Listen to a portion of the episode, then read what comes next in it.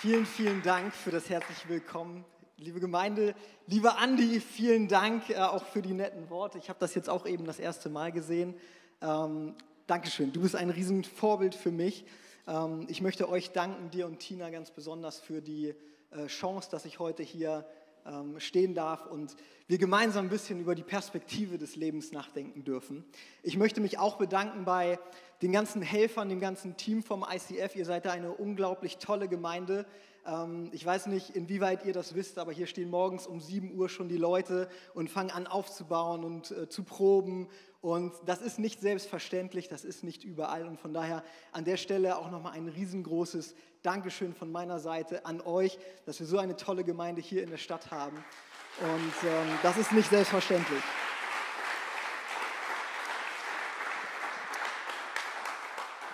Ja, ich möchte heute gemeinsam, wie ich eben schon angeteasert habe und wie Chris das vorhin schon ungefähr zehnmal in der Pre-Show gesagt hat, über die Perspektive nachdenken.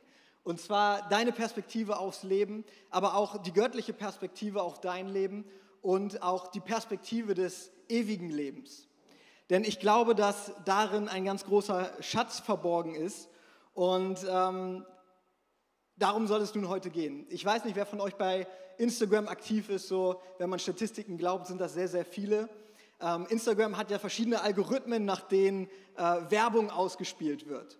Und bei mir ist es so, da werden immer so witzige Videos angezeigt von Leuten, die dann irgendwie ankommen und sagen, hey, ich zeig dir, wie du innerhalb von zwei Monaten Millionär wirst. Ich zeig dir, wie du innerhalb von einem Jahr ein erfolgreiches Amazon-Business aufbaust, nie wieder arbeiten musst und das Leben einfach gut ist. Ähm, oder auch einer meiner Favoriten ist ein Typ, der wird mir immer wieder mal eingespielt, äh, den feiere ich sehr, der küsst den Geldschein. Und äh, seine These ist, du musst also den Geldschein küssen, bevor du ihn ausgibst, ähm, weil dann kommt das Geld wieder zu dir zurück.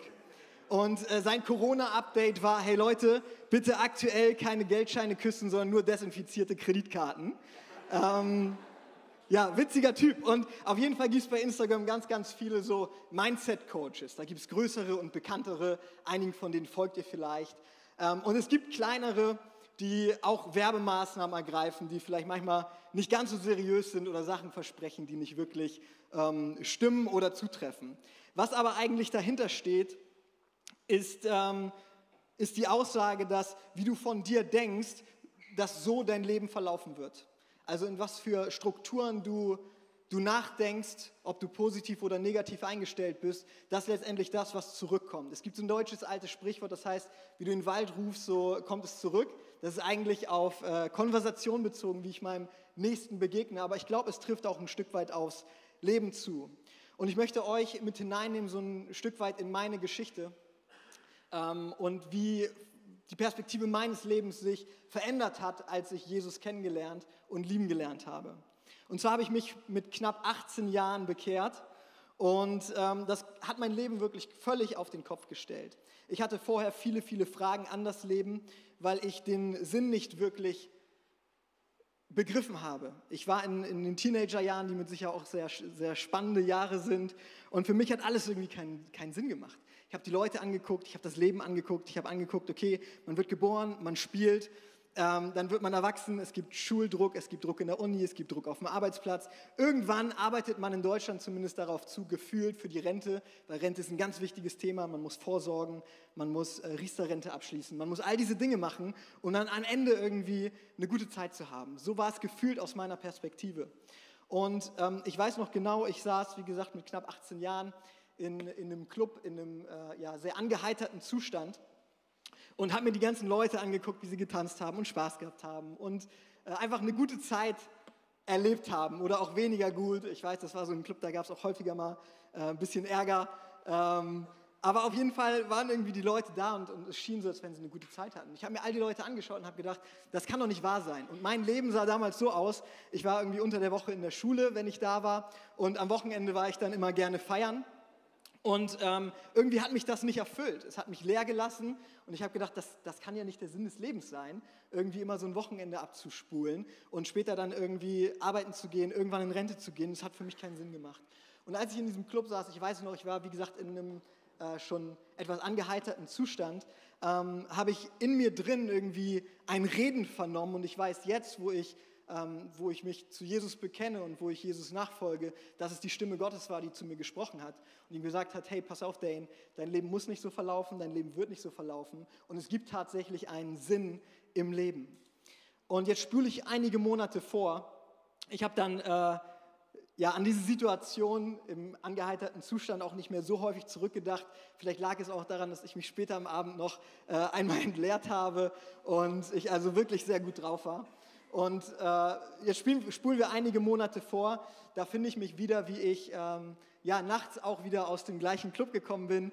Und morgens, äh, ich weiß noch, meine Mutter hatte Geburtstag. Ich habe ihr irgendwie noch so die Blumen äh, in die Hand gedrückt und bin dann ohne zu schlafen irgendwie in den Bus gestiegen auf eine, so ein Summercamp, so eine Sommerfreizeit von einer Kirchengemeinde, wo meine Mutter mich angemeldet hat und ähm, ich war im Bus auch wieder, in, hatte einen guten Zustand erreicht auf jeden Fall und dachte so, okay, wie wird die Busfahrt sein? Ich möchte da jetzt auch gar nicht euch zu viel mit reinnehmen, aber als wir ankamen, ähm, gab es eine Zimmeraufteilung und diese Zimmeraufteilung hat dann Folgendes besagt und da war ein Junge, der kannte mich von der Schule und ich weiß noch genau, er hat dann irgendwie, kam mir weinend entgegen und ich meinte so, hey, was ist los? Und er wollte sich nicht so richtig erklären und auf jeden Fall hat er angefangen zu weinen, weil er nicht mit mir in ein Zimmer gehen wollte. Und nur, nur um euch so eine kurze Idee zu geben, ich war früher also auf jeden Fall immer gut drauf.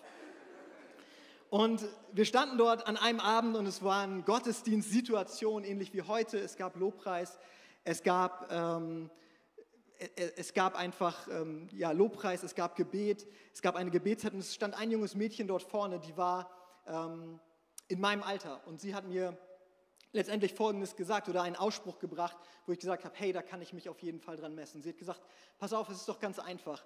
Wenn es Gott gibt, dann ist er letztendlich nur ein Gebet entfernt. Und wenn es diesen Gott gibt, der das ganze Universum geschaffen hat, der dich geschaffen hat, so steht es nämlich in der Bibel, dass jeder von uns in den Bauch unserer Mutter geformt worden ist und Gott direkt einen Plan irgendwie, eine DNA mit in uns hineingelegt hat.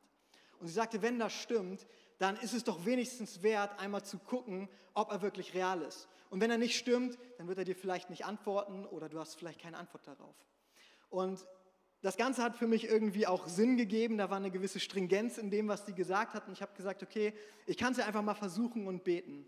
Und habe dann ein Gebet formuliert, habe gesagt, hey Gott, wenn es dich gibt, dann zeig dich mir doch bitte. Und in dem Moment ist etwas sehr, sehr Krasses erlebt. Ich habe ein sehr emotionales Erlebnis gehabt, was auf jeden Fall mein ganzes Leben auf den Kopf gestellt hat. Und ich würde heute sagen, ich bin dort in dieser Situation Gott begegnet. Und was das, was das gemacht hat, ist, es hat mein ganzes Denken umgekrempelt, weil auf einmal war meine Perspektive, wurde erweitert von diesem Leben, was so kurz ist auf, auf dieser Welt, hin zu, hey, es gibt ein Leben nach dem Tod. Es gibt eine Ewigkeit, in die Gott uns hineingesetzt hat. Und mein Körper wird zwar irgendwann auf dieser Welt bleiben, aber meine Seele wird dennoch irgendwo mit Gott sein. Und was das effektiv getan hat, was ich sofort gemerkt habe, ist, ich hatte früher mal relativ viel Angst, weil ich auch immer gerne abends spät unterwegs war. Und ähm, ich dachte immer, oh, was passiert, wenn mir jetzt irgendwie jemand über den Weg läuft und der zieht mich ab oder äh, es gibt irgendwie eine, ein Handgemenge und ich hatte immer Angst und ich dachte immer, was, wenn irgendjemand eine Waffe zieht und dann bist du tot und irgendwie, ich hatte immer so komische Vorstellungen, weil meine Gedanken auch immer ganz schnell rasen und die irgendwie ganz schnell irgendwo hingehen können. Und was ich gemerkt habe, nachdem ich dieses Erlebnis gehabt habe, wo ich Gott begegnet bin, ist, dass diese Angst sofort weg war. Und ähm, ich auf einmal keine Angst mehr hatte, weil meine Perspektive sich verändert hat. Und ich dachte in dem Moment, hey, in der Bibel steht doch, was sollen wir Angst haben vor denen, die nur unserem Leib was anhaben können, die aber keinen Einfluss haben darauf, wo wir unsere Ewigkeit verbringen können. Und das ist irgendwie in mich eingesunken und hat etwas mit mir gemacht, dass diese Angst völlig weg war. Und ein Gedanke, den ich damals gehabt habe, ich war nicht der beste Schüler. Wer von euch hatte immer Einsen und Zweien, einmal Hand hoch? Wer war ein strebsamer Schüler? Okay, ja, sehr gut. Wer war eher so Fraktionen 5, 6, 4? Ja, come on. Ich zähle mich auch dazu. Und ähm, für mich war damals ein Beispiel ganz klar, dass ich gesagt habe, hey, mal angenommen, man macht jetzt seinen Schulabschluss oder seine Uni und es würde im Vorwege schon feststehen, dass am Ende du mit einer Eins abschließt. Eins mit Sternchen. Wenn du dann zwischendurch mal eine 5 oder eine 6 oder eine 4 schreiben würdest oder einen Vortrag hältst, der nicht so gut verläuft, und du aber wüsstest, dass am Ende du mit einer Eins abschließt, dann würde es dich nicht wirklich stark tangieren. Also zumindest bin ich so, ja. Wenn ich wüsste, am Ende ist alles gut, dann kann alles gut sein. Und das war eine Perspektive, die ich irgendwie angefangen habe zu übernehmen und auf mein Leben anzuwenden. Und ich habe euch eine Bibelstelle mitgebracht, die steht in Römer 12, Vers 2.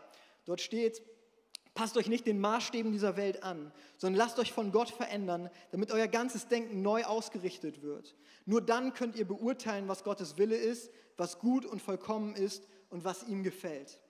Und der Mann, der das geschrieben hat, ist Paulus.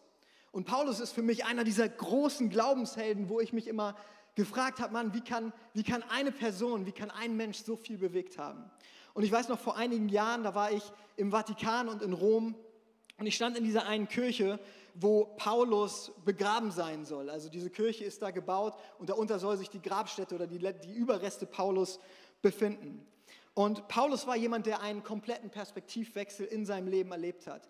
Er ist aufgewachsen unter der griechischen, der römischen und der jüdischen Tradition und war in allen drei Kulturkreisen sehr vertraut. Er war ein sehr gebildeter Mann, der die ersten Christen, die Nachfolger von Jesus, die Apostel, wie wir sie heute nennen, sehr stark verfolgt hat. Und es ist in der Bibel von ihm geschrieben, dass er teilweise sogar bei einer Steinigung anwesend gewesen ist und auch mitgewirkt hat, also nicht selbst geschmissen hat, aber anwesend gewesen ist. Er war jemand, der äh, mit einem Brief ausgestattet wurde von den jüdischen Führern zu der damaligen Zeit, die die Jünger Christi verfolgt haben, um nach Damaskus zu reisen und dort die Leute in Ketten zu legen und gefangen zu nehmen. Und auf diesem Weg nach Damaskus hatte Paulus, oder früher hieß er Saulus, das sogenannte Damaskus-Erlebnis. Er ist Jesus begegnet. Er hat Jesus gesehen, er hat eine Stimme vom Himmel gehört und das hat sein ganzes Leben maßgeblich verändert. Innerhalb von wenigen Tagen ist er von dem Verfolger der ersten Christen hin zu einem Apostel der ersten Christen geworden. Und dieser Mann, der einfach so viel erlebt hat, hat letztendlich einen solch krassen Perspektivwechsel in einer solch kurzen Zeit durchgemacht. Und ich weiß noch, als ich in dieser Kirche war, habe ich mich hingekniet und habe Gott gebeten und gesagt, hey Herr, ich möchte doch auch gerne, wenn, wenn es möglich ist und ich sehen darf, dass du mit einzelnen Menschen so viel machen kannst, dann möchte ich, dass du mein Leben nimmst und damit tust, was du tun möchtest. Und ich gehe nochmal zurück auf das, was dieses Mädel auf diesem Sommercamp damals von vorne gesagt hat. Sie hat gesagt, hey, es ist doch nur folgerichtig. Wenn es einen Gott gibt, der dieses Universum geschaffen hat, wenn es einen Gott gibt, der dich geschaffen hat, ein Gott, der einen Plan hat für dein Leben, der dich befähigt hat, der dir Talente und Begabungen mitgegeben hat, dann ist es doch nur folgerichtig, dass du diesem Gott auch, auch folgst und dich nicht ablenken lässt durch andere Sachen. Und so war ich in dieser Kirche und habe ein Gebet gesprochen, habe gesagt, Herr, ich weiß, du hast mich geschaffen, ich weiß, du hast einen Plan auf meinem Leben und dementsprechend möchte ich dir mein ganzes Leben zur Verfügung stellen, was auch immer das heißen mag und was auch immer du damit tun möchtest.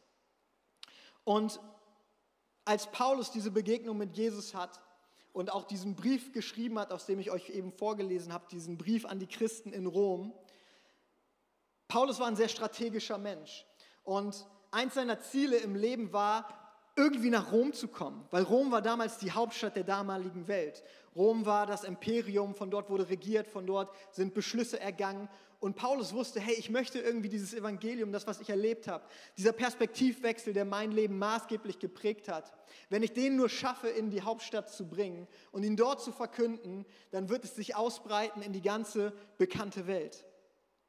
Und ich finde es so stark, weil über 2000 Jahre später stehen wir hier als Nachfolger Christi, als Leute, die sagen, hey, wir möchten auch Jesus nachfolgen und Letztendlich ist es möglich, weil Männer wie Paulus und auch er ganz insbesondere eigentlich das Neue Testament verfasst haben und ein radikales Leben geführt hat, zurückzuführen auf seinen Perspektivwechsel. Und als Paulus nun nach Rom gekommen ist, war er dort in einer anderen Situation, als er es sich vermutlich festgestellt hat, weil er kam nämlich als Gefangener nach Rom und hat dort im Gefängnis letztendlich seine Tage verbracht und seine Zeit abgesessen. Und man, es ist nicht hundertprozentig klar definiert, wie das Leben von Paulus zu Ende gegangen ist, aber die meisten, ähm, die meisten Scholars gehen irgendwie davon aus, dass er den Märtyrertod in Rom gestorben ist und dass er aufgrund dessen, dass er römischer Bürger war, was ein sehr großes Recht zur damaligen Zeit war, dass er vermutlich nicht wie Jesus gekreuzigt worden ist, sondern vermutlich enthauptet worden ist mit dem Schwert. Und ich denke mir, was ist in diesem Mann passiert, der Christen verfolgt hat und beim Tod von Christen dabei gewesen ist und am Ende selbst für den Glauben sein Leben bereit ist zu geben und sein ganzes Leben zu geben. Ich habe in der letzten Woche eine äh, kleine Dokumentation bei Netflix geguckt. Es geht um Michael Jordan, die heißt The Last Dance. Und Michael Jordan war ein, Basketballspieler in den 90er Jahren und er wird immer noch dargestellt als wahrscheinlich der größte Basketballspieler wenn nicht der, einer der größten Athleten, die jemals gelebt haben. Und Michael Jordan kam damals in ein Team rein von den Chicago Bulls und er kam in ein Team, was es geliebt hat, äh, Party zu machen und einen wilden Lebensstil zu haben. Und er kam hinein und er, es gibt dort eine Szene, wo er gefilmt wird und interviewt wird und er sich in einem Raum wiederfindet, wo alle irgendwie Party machen, Drogen nehmen und einfach wildes Zeug abgeht. Und er letztendlich sich nicht damit gleich gemacht hat, sondern den Raum wieder verlassen hat, weil er gesagt hat, hey, mein Ziel ist es zu gewinnen. Und alles, was dieses Ziel komprimiert, das lasse ich beiseite. Und so ist es, dass besonders bei Sportlern man das ganz klar sehen kann, dass wenn die Leute ein Ziel haben, sie bereit sind, Opfer dafür in Kauf zu nehmen. Sei es jetzt bei einem Michael Jordan, dass er nicht Party macht, vielleicht auch nicht ähm, sympathisch kommt für, rüberkommt für seine neuen Teamkollegen, weil er sich anders verhält, als sie sich verhalten. Und weil er anders ist, als sie sind und einen anderen Lebensstil hat.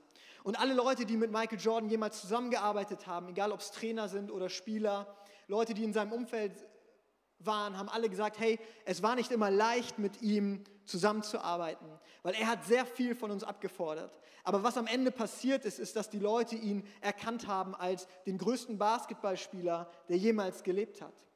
Und er kam in dieses Team rein und hat drei Siege in Folge geholt. Also dreimal hat das Team von ihm gewonnen.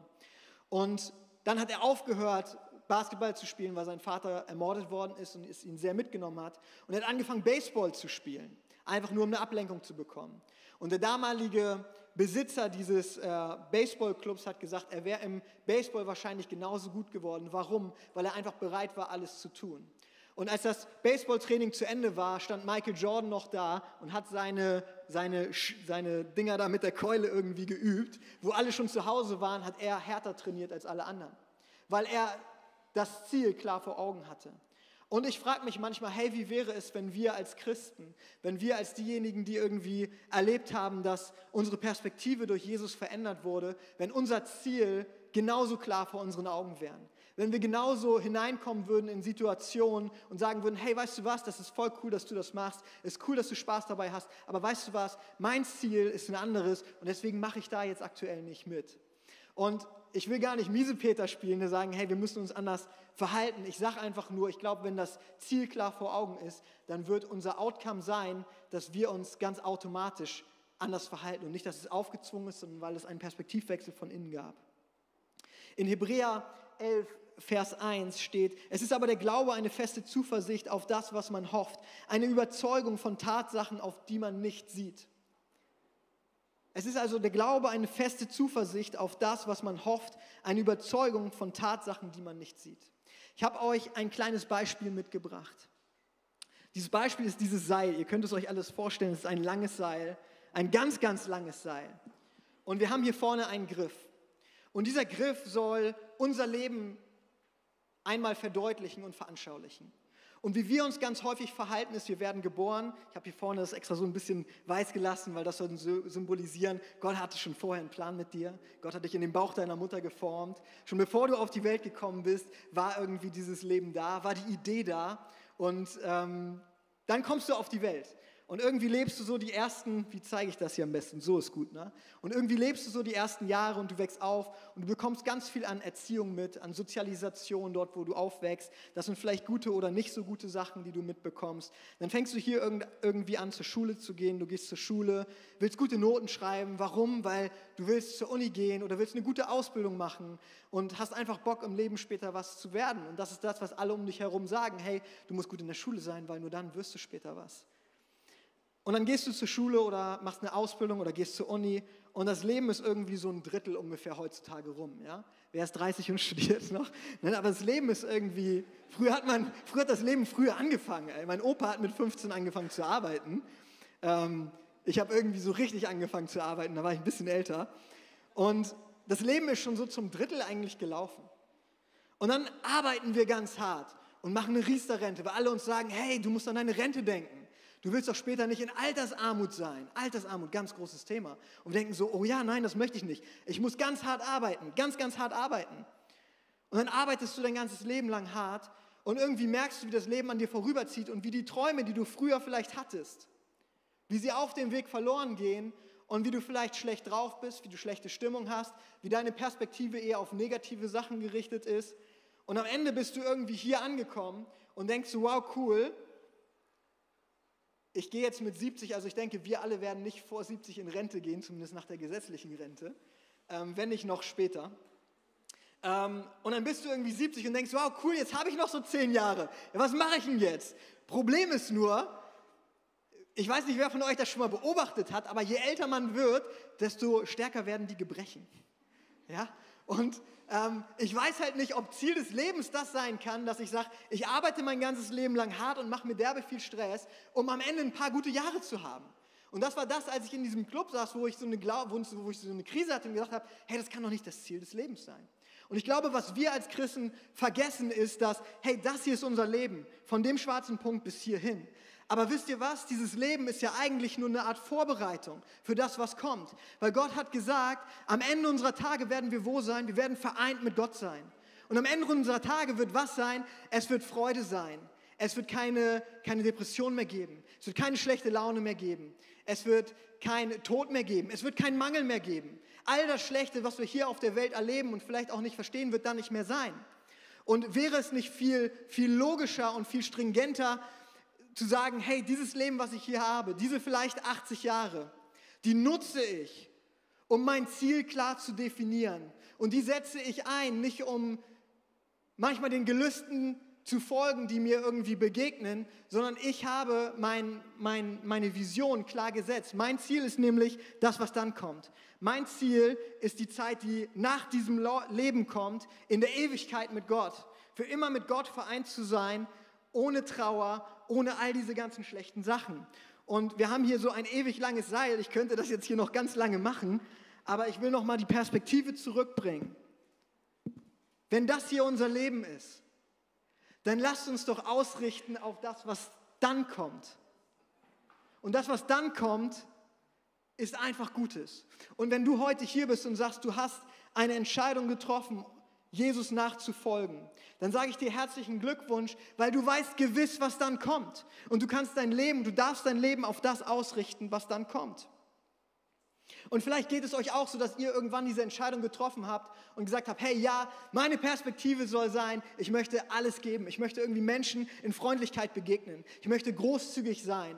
Ich möchte irgendwie einfach ein Zeugnis sein. Ich möchte den Armen zu essen geben. Ich möchte den Leuten im Gefängnis dienen. Und all diese guten Sachen, die du vielleicht hattest. Oder du hattest eine Vision und einen Traum, wo du sein würdest und du siehst es vielleicht nicht. Und ich glaube, manchmal auf unserem Weg geht uns das vielleicht so ein bisschen verloren und der Fokus weicht ab. Und ich habe drei Punkte mitgebracht, um einfach diesen Fokus wieder darauf legen zu können. Der erste Punkt, wie du da hinkommen kannst, dass du deine Perspektive klar machst und deine Perspektive auf Gott setzt und auf das Leben, was, was dann folgt und nicht auf diese, diese Zwischenzeit, die wir hier auf der Welt sein dürfen, die so schnell vorbeigeht. Das erste ist, danke Gott für das, was nicht passiert ist. Weil du kannst nicht bestimmen, was in deinem Leben passiert oder wie dein Leben verläuft, aber du kannst immer bestimmen, wie du damit umgehst. Und das erste ist, danke Gott für das, was nicht passiert ist. Vielleicht hast du einen Unfall gehabt und denkst dir, oh Mann, die Versicherung, jetzt wird das derbe stressig und ich verliere Geld. Hey, aber danke doch Gott, dass du nicht verletzt worden bist. Danke Gott, dass niemand anders verletzt worden ist. Wir haben damals immer so Summercamps gemacht und hatten immer verrückte Ideen. Und wir hatten so einen riesen, so einen riesen Ball, wo man drinnen laufen konnte. Und wir haben gesagt, hey, lass uns doch Human Bowling spielen. Also wir stellen echte Menschen auf, oben läuft dann jemand und wir überfahren die dann. Und gucken halt, welches Team am meisten Leute überrollt. Und ähm, ja, ich habe halt nicht so weit gedacht. Und naja, am Ende hat sich jemand verletzt und der Ball ist irgendwie auch dann ausgebrochen und dann sind Pferde ausgebrochen und der Ball wurde in die Nordsee gespult und das war irgendwie so ein kleines Fiasko. Aber ich habe gesagt, hey, danke Gott, dass nichts Schlimmeres passiert ist. Und ich glaube, du hast immer die Möglichkeit, bei jeder Situation, die dir passiert, hast du immer die Wahl zu gucken, wie setzt du das jetzt ein? Und danke Gott einfach für das, was nicht passiert ist. Hebe es in Relation zu deinem ganzen Leben, dann fällt es dir auch nicht so schwer. Der zweite Punkt ist, über ein gewisses Pre-Framing. Also setze vorher schon einen Filter. Ihr kennt das von Instagram. Ja, du bist irgendwie an der Nordsee und das Wasser sieht so halt nordseeisch aus und du bist da und sagst so, hey, cooler Tag am Strand heute und legst irgend so einen Karibikfilter drüber und das Wasser sieht türkis aus. Und genauso kannst du irgendwie in deinem Leben, wir laufen alle mit Filtern rum. Das kommt darauf an, wie wir sozialisiert worden sind, was unsere Denkweise ist. Und genauso kannst du aber einen positiven Filter drauflegen und sagen, hey, Gott ist mit mir. Ich weiß, Gott hat eine Bestimmung auf meinem Leben und egal was heute passiert, ich weiß, der Tag wird gut verlaufen. Ich weiß, das Gespräch wird gut verlaufen. Hey, das Einstellungsgespräch, ich werde den Job schon kriegen und wenn nicht den, hat Gott einen besseren Job für mich. Also geh mit einem positiven Filter in dein Leben und in deinen Alltag über ein sogenanntes Preframing. Also leg den Filter, mit dem du rausgehen willst, schon vorher fest. Und der dritte Punkt ist, suche die Güte Gottes in jeder Situation. Hey, wisst ihr, als Paulus im Gefängnis war, in Rom, war an dem Punkt, wo er hin wollte. Sein Ziel war immer nach Rom zu kommen, um das Evangelium nur dort verkünden zu können, weil es sich von dort explosionsartig verbreiten würde. Und ich habe mir überlegt, was hat Paulus gedacht, als er im Gefängnis saß? Und ich glaube, dass Paulus da saß und gesagt hat, hey, ich bin in Rom und ich habe alle acht Stunden oder alle zwölf Stunden habe ich einen neuen Wachmann neben mir. Einen neuen Wachmann, der da ist, in dem ich das Evangelium verkünden kann. Und dieser Wachmann ist ein hochrangiger Wachmann, weil sie setzen sie mir hier nicht irgendwen hin. Und er kann es in seiner Familie erzählen. Der kann es seinen Arbeitskollegen erzählen. Und ich glaube, dass Paulus in einer positiven Haltung da war und das Ganze einfach positiv gesehen hat und Gott einfach in dieser Situation gesucht hat. Und ganz oft wirst du dich in deinem Leben in Situationen befinden, wo du sagst, hey Gott, was hat das alles für einen Sinn? Aber ich möchte dir sagen, suche Gott in dieser Situation, weil das, was der Feind zum Schlechten meint, kann Gott immer zum Besten wenden. Und ich möchte nochmal auf dieses Seil hinweisen. Wir kommen jetzt zum Schluss. Und wir werden gleich in, in den Lobpreis gehen. Ich möchte dich einfach bitten, denk doch einmal über deine Einstellung nach. Denk doch einmal bitte darüber nach, was dieses Leben hier für dich bedeutet, mit was für Träumen und Visionen du hier an den Start gegangen bist, wo du jetzt vielleicht bist. Und schau nicht nur negativ darauf, sondern suche Gott in dem und sag, hey Gott, ich möchte einfach bereit sein für das, was du vorhast. Egal was es ist. Und lass dich doch auf diesen Gedanken ein, auf den ich mich damals eingelassen habe, zu sagen, wenn es Gott gibt und wenn Gott mich geschaffen hat, dann ist Gott auch der beste Ort, wo ich hingehen kann, um diese Zeitspanne perfekt auszunutzen, um zu gebrauchen für das, was alles noch danach kommt. Und ich glaube, wenn wir uns auf diesen Weg bewegen, dann wird Gott das Seine dazu tun. Wisst ihr, ich war nicht sehr gut in der Schule, da könnt ihr alle fragen, mit denen ich in der Schule war. Irgendwie habe ich das Abitur geschafft und ich hatte früher immer schon das Ziel, mal studieren zu gehen. Und auf diesem Weg mit Jesus, wo ich mich entschieden habe, Gott an erste Stelle zu setzen, auch das gelingt natürlich leider nicht immer, aber die Entscheidung muss da sein, hat Gott mich, hat Gott es möglich gemacht, dass ich trotz schlechter, trotz schlechten Abis irgendwie an der Uni akzeptiert worden bin. Und ich habe dann hart gearbeitet und habe es aber auch Gott hingegeben, habe gesagt, hey Gott, mein, mein Wunsch wäre irgendwie, diese Uni gut zu beenden. Und durch Gottes Gnade habe ich dann meinen Bachelor wirklich ja, gut abschließen dürfen. Und dann bin ich in Master gekommen und es war ein Wunder, dass ich da reingekommen bin. Und habe Gott gesagt, hey Gott, irgendwie, ich weiß auch nicht, ob es nur für mein Ego ist, aber hey, ich würde es mir so sehr wünschen, dass ich den Master vielleicht mit einer Eins abschließen kann. Und wie cool wäre das, wenn ich so den alten Leuten zeigen könnte, hey, guck mal, ich habe einen Master einfach mit einer Eins abgeschlossen. Und wisst ihr, Gott ist treu und Gott lächelt, glaube ich, auch ganz oft über uns. Und am Ende stand ich da und durfte die Abschlussrede in meinem Master halten und hatte den Master tatsächlich mit einem sehr guten Ergebnis abgeschlossen. Es war gerade noch so, aber immer noch sehr gut. Und wisst ihr, ich glaube, Gott ist treu. Und wenn wir uns auf dieses Abenteuer einlassen, zu sagen, hey Gott, mach mit meinem Leben, wofür du es ausgewählt hast, wofür du mich auf diese Welt geschickt hast, um Zeugnis zu sein in meinem Freundeskreis, in meinem Leben, in meiner Familie, dann wird Gott das tun und Gott kennt die Wünsche deines Herzens. Und fall nicht in Passivität, sondern geh aktiv voran und glaube einfach, dass Gott sich dazu stellt. Und so wird er es tun. Ich möchte, dass wir, ich möchte gerne noch einmal für uns beten. Und ich möchte zwei Gruppen ansprechen. Die erste ist, wenn du hier bist und an diesem Morgen hier stehst und sagst, hey Dane, ich, ich habe diesen Gott noch nie erlebt. Dann lass mich dir sagen, ich bin davon überzeugt, dass dieser Gott, egal ob du ihn kennst, er dich ganz genau kennt. Weil wie gesagt, er hat dich geschaffen in dem Bauch deiner Mutter, sagt, sagt die Bibel.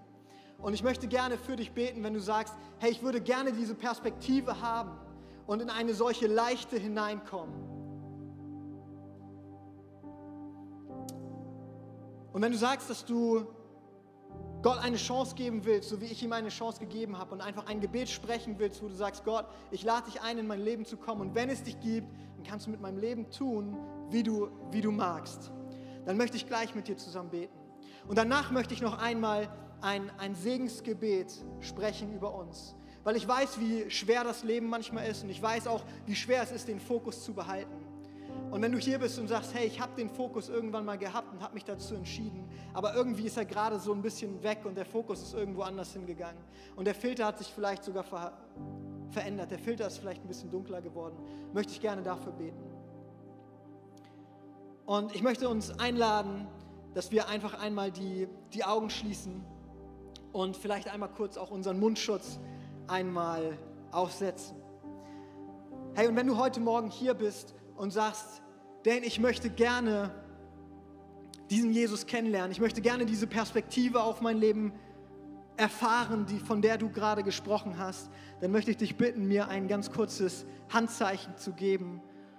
Und dann wäre es cool, wenn wir einfach alle gemeinsam einfach das Gebet, was ich kurz spreche, einmal nachsprechen könnten, indem wir Gott einfach ausdrücken, dass wir ihm eine Chance in unserem Leben einräumen wollen.